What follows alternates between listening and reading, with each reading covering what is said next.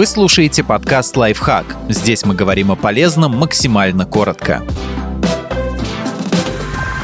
Почему сухое вино называют сухим? А оказывается, сухость во рту тут вовсе ни при чем. Любое вино начинается с виноградного сока, а в нем много натуральных сахаров. В процессе брожения дрожжи перерабатывают их в алкоголь. Если хотят получить сладкое вино, брожение останавливают до того, как дрожжи преобразуют весь сахар. Та часть, которая остается в напитке, называется остаточным сахаром. Для получения сухого вина брожение не прерывают, чтобы весь сахар превратился в алкоголь. И изначально берут менее сладкие сорта винограда. Так что сухое вино – это просто вино, в котором почти нет остаточного сахара. Оно не сладкое на вкус. Согласно постановлению ЕС о маркировке вин, сухим считается напиток, в котором содержится 4-9 граммов сахара на литр. В полусухом количество сахара составляет 12-18 граммов на литр, а в полусладком от 18 до 45. Вина с более высоким содержанием сахара называют сладкими. При этом отсутствие сладости, сухость вина, не означает, что в нем не будет фруктовых нот. Вспомните, фруктовый сок, он может быть не сладким, но все равно насыщенным по вкусу. То же самое и с сухим вином. А вот если вино оставляет сухость во рту, это еще не значит, что оно сухое. В нем просто много танинов. Эти вещества содержатся в виноградной кожице, семенах и гребнях кисточках, за которые ягоды крепятся к ветке. После прессования винограда все это на время оставляют в соке. Чем дольше кожица и семена в нем вымачиваются, тем больше танинов в него попадет, и тем более терпким и вяжущим будет вкус готового вина.